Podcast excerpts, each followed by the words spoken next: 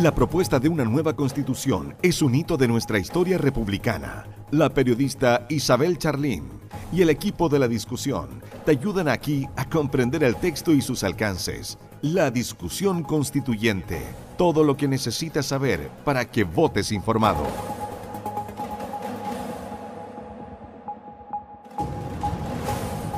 Hola a todas y todos, bienvenidos a estos diálogos constituyentes, una iniciativa que busca difundir la propuesta de nueva constitución e incentivar la participación en el próximo plebiscito de salida del 4 de septiembre.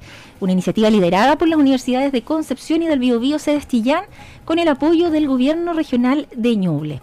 En este programa contamos con la presencia de una destacada académica de la Universidad del Biobío. Ella es académica del Departamento de Ciencias de la Educación eh, magíster en educación, mención currículum y doctora en educación de la Universidad de Alicante. Eh, le damos la bienvenida a Juanita Castro Rubilar, con quien vamos a conversar sobre la propuesta de educación eh, en el texto constitucional. ¿Cómo está, Juanita? Hola, muy bien, muy bien, muchas gracias. Em, vamos a comenzar por lo más, yo creo, por lo más general. Em, ¿Qué dice la actual constitución, Juanita, respecto a la educación? ¿Dice algo específico o, o, más bien se, nombra solamente el derecho a la educación? Eh, bueno, hay varias cosas que son específicas. Eh, en primer lugar, yo creo que hay muchos temas que se abordan en la propuesta constitucional que adquieren eh, un rango constitucional. Pero esa es la propuesta. Yo le estaba preguntando por la actual. En la actual, para hacer un poco la, diferencia. ah, claro, en la, en la actual. En la actual, por ejemplo, nosotros tenemos que eh, la, libertad de enseñanza, ¿verdad? Está determinada en la, en la Constitución y se dice, bueno, la libertad de enseñanza tiene que ver con que los padres y madres y apoderados puedan elegir el establecimiento donde estudian sus hijos. Tiene como un rango superior al derecho a la educación. sí, está en, una, en, una, en rango superior. También en la Ley General de Educación eh, también se sigue manteniendo el tema de la, la libertad de enseñanza. Y eh, en esta propuesta constitucional también se mantiene eh, la libertad de enseñanza, ese derecho que tienen los padres, las madres, a elegir el establecimiento educacional en que quieren estudiar sus hijos y también eh, el proyecto educativo al cual adhieren, ¿verdad? Y, pero sí que la, diferencia es que aquí la libertad de enseñanza adquiere rango constitucional también, ¿ya? pero está, pero está por sobre eh, el, sobre la libertad de enseñanza, el, derecho a la educación. Se, invierten un poco los, Exactamente. Perfecto. O sea, el derecho a la educación eh, tiene mayor eh, importancia, si se quiere decir, que la libertad claro, a, la educación, tiene que, mayor... está, que está consagrada de igual forma. de igual forma, exactamente. Pero además, el, el, derecho a la educación se habla de una educación de calidad y, y la calidad entendida como una educación que tiene que ver con eh, el respeto a los derechos humanos, el respeto a, a los pueblos originarios, la ecología, todo lo vinculado al medio ambiente. En fin, hay una serie de, principios que se describen y que hacen que la educación no solo sea un derecho, sino también un derecho a una educación de calidad. O sea, en el fondo se em, esta educación de calidad que se, que se plantea em, abarca más aspectos y, igual, eh, ¿cómo, ¿cómo se puede materializar eh, esta educación de calidad? Porque muchos dicen, eh, ¿de qué sirve que esté escrito en papel que la educación va a ser de calidad si en la práctica no, no, no lo es? ¿Cómo se puede materializar ese... O sea, yo creo que hay, hay distintas formas. En esta, en esta propuesta constitucional, bueno, en la Ley General de Educación, que se promulgó en el año 2009, eh, la, calidad venía dada porque fuera una educación de carácter integral, pero se llegaba solamente hasta ahí, eh, de carácter integral. ¿Y cómo se materializaba esto en el sistema educativo?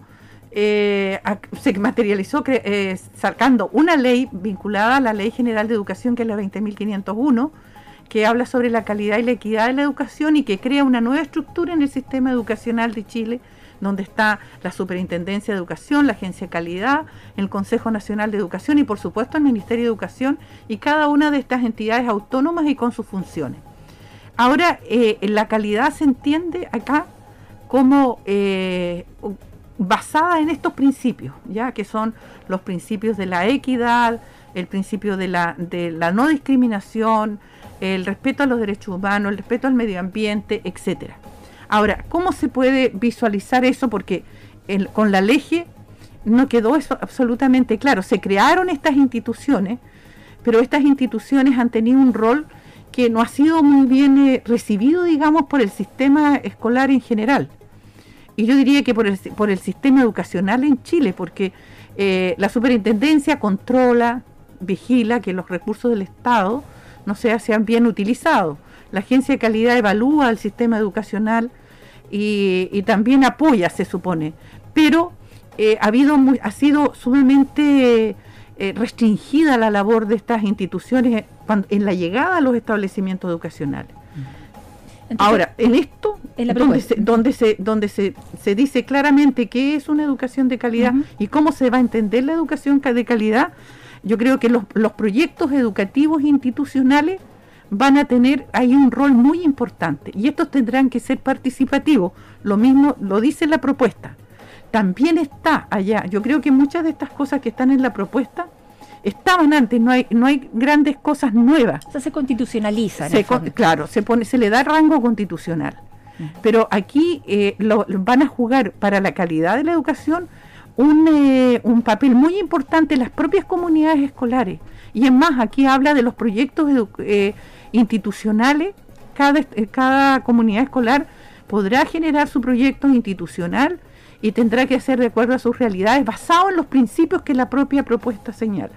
¿ya? Entonces, digamos que la, el instrumento de materialización de la calidad eh, va a estar dado en los proyectos institucionales que tendrán que hacerse, eh, llevarse a cabo colaborativamente con todos los miembros de la comunidad escolar, comunidad escolar que también está definido en la Ley General de Educación, donde se define como miembros de la comunidad escolar a los padres y apoderados, a los directores, profesores, asistentes de la educación, los estudiantes, y que todos esos miembros de la comunidad deben participar colaborativamente en la gestación del proyecto institucional. Eh, lo que sí es nuevo en esta propuesta constitucional es em, este Sistema Nacional de Educación. Que, em, se propone en el texto de nueva constitución, eh, que en el fondo viene a darle al, Estado un rol más activo y más articulador de, un sistema de educación pública, ¿no es cierto? Eh, ¿En qué consiste este, este y, y, no solo pública, sino que también entran en el sistema los, los colegios particulares subvencionados, todos aquellos que tengan reconocimiento del Estado, reconocimiento oficial del Estado. Eso, lo que pasa es que mucha gente confunde eh, el concepto público con estatal. Eh, sí, ahí hay una confusión. ¿No es cierto? El público también incluye a los privados. Incluye porque reciben recursos del Estado. Claro. ¿Ya? Y aquí todos recibirán eh, recursos también basales las universidades, o sea, la educación eh, primaria, secundaria y terciaria eh, recibirán los recursos del Estado y en eso entran los, los colegios del sistema público, hoy día en manos de los servicios locales de educación, una parte y otra parte todavía en el proceso de desmunicipalización y por otro lado los colegios particulares subvencionados. Y, también en este sistema eh, caben los particulares pagados, ¿no es cierto? También, porque los, los particulares pagados reciben eh, reconocimiento para la función educativa de parte del Estado, que es el rol base de datos. O sea, em, despejamos al tiro esta duda que tienen algunas personas de que eh, se eliminan los colegios particulares subvencionados con la propuesta de nueva constitución. ¿No, es cierto? Eso no es así. Entre los principios de la calidad de la educación, eh, precisamente se habla de la colaboración. Y el Sistema Nacional de Educación es un sistema que se, se alimenta de los colegios tanto públicos particular subvencionado, corporativizado, no los olvidemos. Aquí en, eh, en Ñuble, por ejemplo, tenemos a, el, Instituto Superior de Comercio, está el Mabel Condemarín, está el Liceo Agrícola de Cata y el Liceo Industrial. Cuatro establecimientos que son eh, corporativizados. Y ellos son corporativizados porque se rigen por el 3166, que es un decreto con fuerza de ley que se hizo en los, en, los tiempos cuando se, se, hizo el Estado subsidiario, digamos, y eh, se crearon corporaciones específicamente para eh, llevar a cabo la educación en esos establecimientos. Usted eh, nombraba recién el tema del financiamiento basal, los aportes basales. Eh, en el texto se plantea que el Estado deberá financiar el sistema de forma permanente y directa a través de aportes basales para que cumpla plena y equitativamente con los fines y principios de la educación. ¿Esto se puede interpretar como, por ejemplo, que es el fin a la, por ejemplo, a la subvención por asistencia? Yo, eh, sí, obviamente. O sea, yo eh, eh, leí ahora un estudio que hicieron algunos economistas, eh, Vergara, Larraín y otros de distintas universidades, donde dicen que la constitución eh, está por sobre el 14% del, del Proyecto Interno Bruto. Y efectivamente, porque cuando hablamos de aportes basales, ya no se va a pagar por, por, por asistencia media, que es como se paga actualmente, sino que se va a pagar a través de la matrícula, efectivamente, de los niños que asisten a clase. Pero por otro lado también está el artículo 1 de la, de la, de la propuesta. Y ahí en el artículo 1 se habla de un Estado social de derecho. Lo que hay un cambio bastante importante desde un Estado que es subsidiario, que subsidia el servicio educacional a uno, ¿no es cierto?, que es un, Estado de, de, derecho social. Entonces eso se, se entiende. Obviamente que para llevarlo a cabo tendrá que ser por un periodo eh, bastante largo, progresivamente. claro. Y, y, tendrá que, esos aportes basales tendrán que generarse de alguna parte, el Estado chileno los generará para poder pagar efectivamente, hacerse cargo efectivamente de que es un Estado social de derecho y ya no un Estado subsidiario. Ahora, eso va a significar obviamente muchos recursos. Por ejemplo, nosotros, la Universidad del Bio Bio, nosotros somos una universidad pública y estatal. Y y como tal, eh, el aporte basal que recibimos es muy mínimo, es muy básico, o sea, eh, no, no, no se financia la universidad con el aporte basal. Se supone que ahora, eh, con esta propuesta, sí las universidades, por ejemplo, estatales, van a tener un aporte mucho mayor que será el aporte basal. Eh, ligado un poco con el tema de educación superior, em, en la propuesta se plantea también que los estudios de educación superior iniciales o, de pregrado em, van a ser gratuitos en las instituciones públicas y en aquellas privadas que determine la ley. Em, esto se rige por el mismo principio de progresividad, ¿no es cierto? No, es que de, un día para otro vaya a ser la educación gratuita para todos, ¿no es cierto? y además tendrá, tendrá, que legislarse al respecto ya. de la, la fórmula que se adoptará. Ya. Ya, aquí no es, no es de hoy para mañana, tiene que ser un tema muy bien abordado y como digo, eh, el, el, estudio que estos economistas han hecho es un estudio bastante serio en términos del costo que tiene eh, el llevar a cabo esta, esta propuesta constitucional en el país. Y entonces yo creo que eso da origen, y ellos mismos lo dicen y lo señalan, claramente que esto tendrá que ser progresivo en el tiempo. ¿Cuánto tiempo va a poner el legislador en esto? Eso lo va a resolver precisamente el legislador en el momento adecuado. Pero que va a haber ese aporte basal está estipulado acá y creo que eso soluciona en gran medida eh, gran, los grandes problemas que tiene hoy día el sistema educacional en Chile en general. En general. Pero, pero sí es relevante que, por ejemplo, en el caso de la educación superior gratuita, eh, esté en la Constitución garantizado, independiente que esto se demore, que sea progresivo, que dependa también de, los ingresos que tenga eh, el Estado, ¿no es cierto? Eh, eh, el hecho que esté en la Constitución ya es una especie de seguro, ¿no? De seguro, exactamente, porque hoy día lo que tenemos en la educación superior es la gratuidad.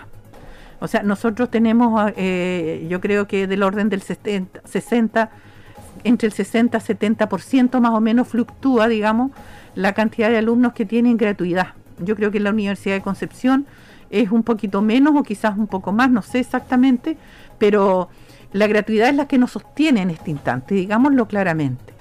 Y una vez que estos aportes basales se hagan efectivos en el tiempo, eh, las universidades van a poder tener un respiro en términos económicos, ¿ya? Porque sobre todo las universidades del CRUSH, las que están, eh, que son públicas y estatales, son las que están mucho más complicada respecto de, los, de los temas de financiamiento de la educación. Juanita, ¿qué dice la propuesta de, nueva constitución eh, en torno al rol de las profesoras y profesores? Porque eso también es, algo, es, algo, nuevo, ¿no es cierto? Sí, eso es nuevo. Mira, en la, en la ley 19.070 del Estatuto Docente, la 19.410, existe unos artículos que dicen que en la 19.070 dice que el Consejo de Profesores es consultivo en materia técnico-pedagógica. En la 19410 dice que el Consejo de Profesores es consultivo y resolutivo en materias técnico-pedagógicas. Y eso quedó ahí. Ya cuando se trató la Ley General de Educación eh, y cuando se trabajó el tema de la gratuidad y toda la reforma que vino en, eh, en los gobiernos pasados, se discutía respecto, por ejemplo, del, agobio laboral de los profesores. Pero nunca se, se, han atenido a que en la ley ya está puesto, digamos, que colegiadamente los docentes tienen un rol resolutivo en materia técnico-pedagógica. Lo tienen actualmente. ¿Qué quiero decir con eso? Que un profesor o el, el consejo de profesores colegiadamente de cualquier establecimiento educacional que tenga reconocimiento del Estado, eh, en su rol cooperador en la función del Estado, pueden tomar decisiones. O sea, si yo quiero eh, aumentar el horario, bajar el horario, tomar decisiones de si voy a, a, qué, cuánto voy a planificar, si voy a planificar mensualmente, voy a, hacerlo semanalmente, en fin. Eh, esas son decisiones que se toman, el cuerpo docente lo puede tomar colegiadamente. Y ahora esta propuesta les dice, les da libertad de cátedra. ¿Ya? Lo que significa que ya no van no solo van a actuar colegiadamente, sino que también de manera personal un docente eh, que pasa cinco años en la universidad, cursa diez semestres de formación, va a poder tomar, tener decisión. Bueno, en otros países, eh, por ejemplo en España, eh, a mí me ha tocado estar ahí, eh, los profesores tienen esa libertad de cátedra, en el sentido de que ellos tienen el currículum nacional, ¿ya? En este caso en Chile tenemos las bases curriculares que van desde pre-kinder hasta cuarto medio. Pero los profesores normalmente están, están ateniéndose a lo que el Ministerio de Educación les dice, estos son los programas, estos son, es lo que ustedes tienen que hacer.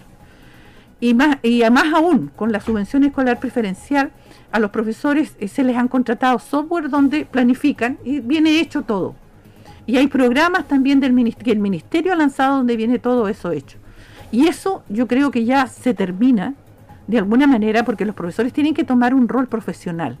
Cada vez que al profesor se le dice esto es lo que usted tiene que hacer, el profesor tiene un rol de ejecutor y no un rol de profesional. ¿ya? El rol profesional. Aquí se recupera el rol profesional de los docentes y las docentes. Ahora, el punto es que ese rol lo tenían por las leyes que ya antes he señalado. Sin embargo, había, hay un, fuerte desconocimiento respecto de lo que ya existe. Y entonces suena como muy nuevo. Ahora, pasa de ser colegiadamente tomar las decisiones técnico-pedagógicas a ser tomadas también de forma individual y recuperar la profesionalización de las y los docentes. Em, en la propuesta, Juanita, también eh, se establece que la educación se regirá, entre otros, por el principio de enfoque de género. Y en este caso, ¿qué, representa este, este cambio de paradigma, teniendo en cuenta que también se asegura una educación no sexista?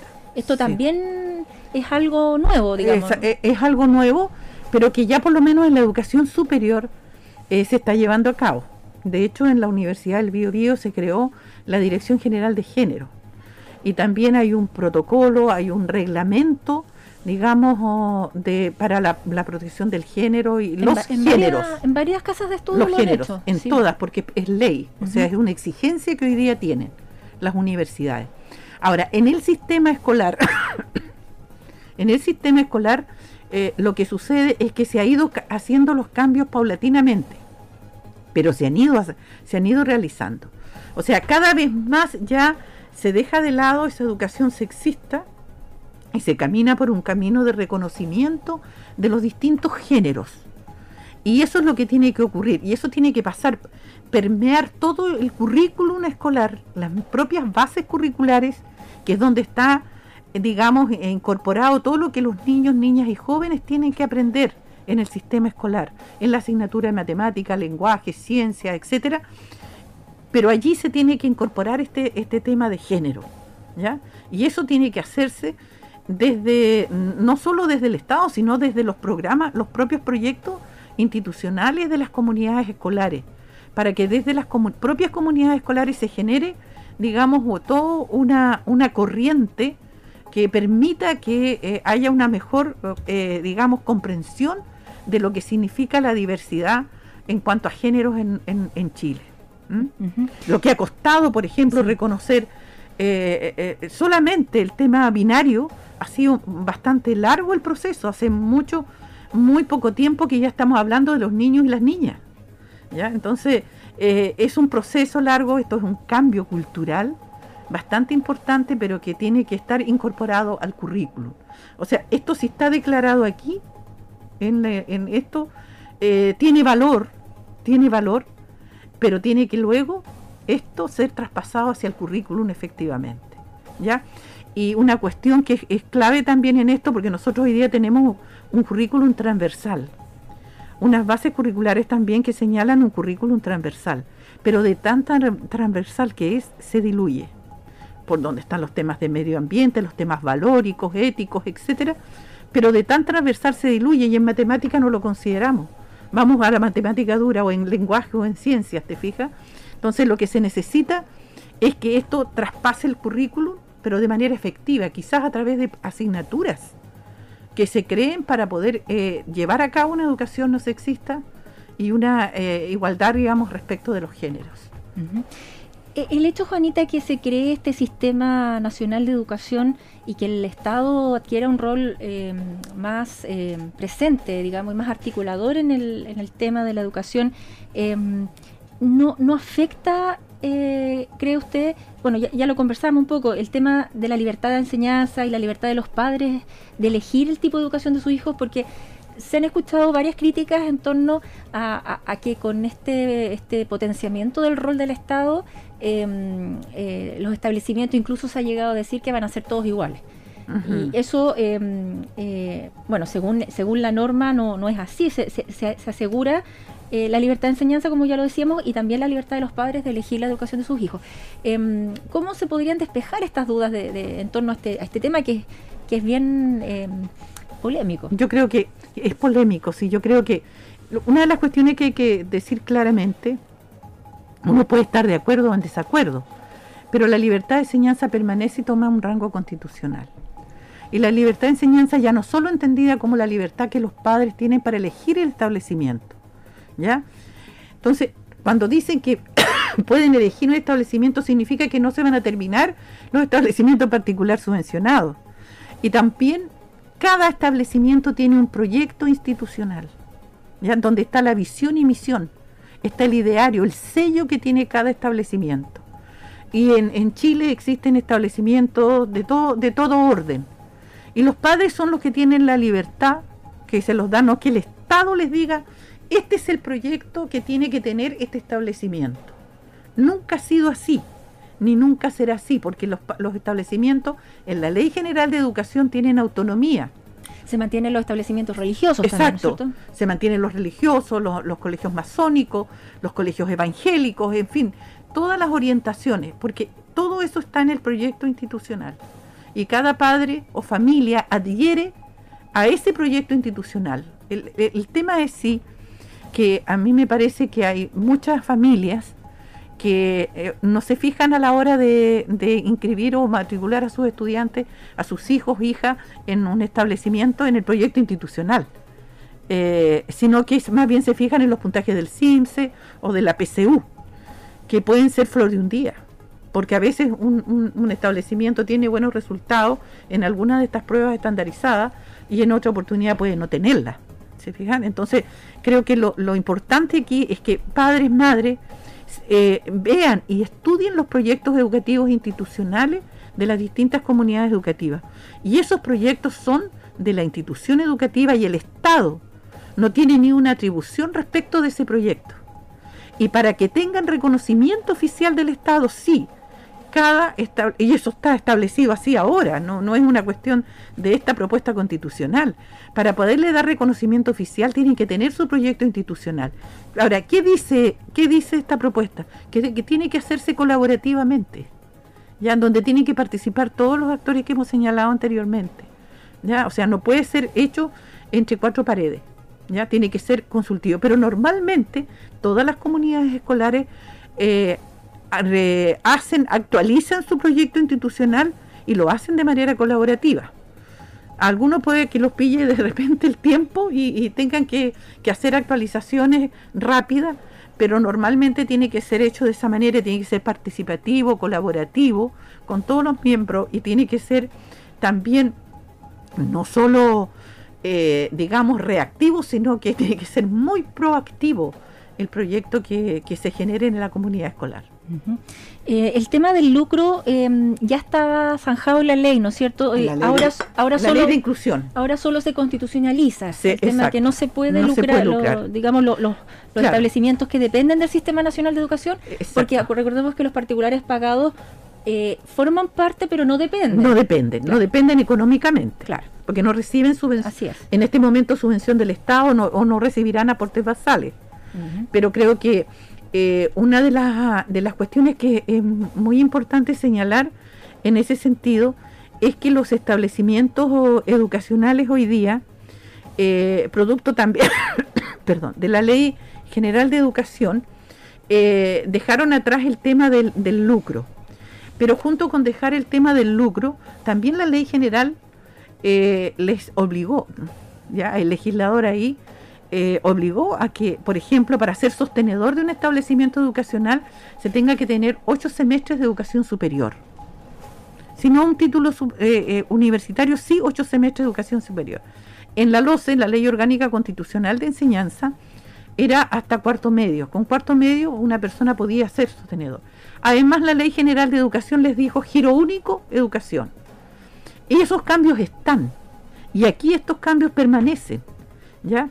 Entonces, todo esto suena como mucha novedad en consecuencia de que esto ya está operando. El problema es que no se ha hecho quizás una difusión, eh, como esto, por ejemplo, del rol que tienen los profesores y profesoras dentro de la, la importancia que tienen en el proceso educativo, las, sus decisiones que tomen colegiadamente y que ahora también van a ser eh, individualmente tomadas eh, no se difunde o no se, no se conversa demasiado.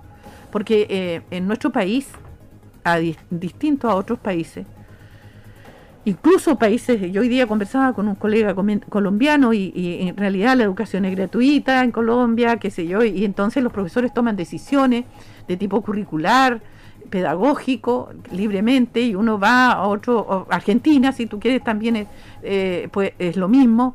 Eh, yo he estado en otros países donde también los profesores tienen la capacidad de tomar mayores decisiones y los propios establecimientos tienen mayores autonomía. Pero en Chile nosotros no, no tenemos nunca toda la información que corresponde y entonces eh, consideramos que todo esto estamos atiborrados ahora con información respecto de lo que es la, la, la propuesta constitucional en materia de, educación, como llegar a decir que se acabarán los particulares subvencionados, y, nunca puede ser así, o sea, estamos absolutamente claros que no se acaban y que sus proyectos institucionales tienen un mismo valor, solo que tienen que ser eh, eh, generados participativa y colaborativamente con todos los miembros de la comunidad escolar.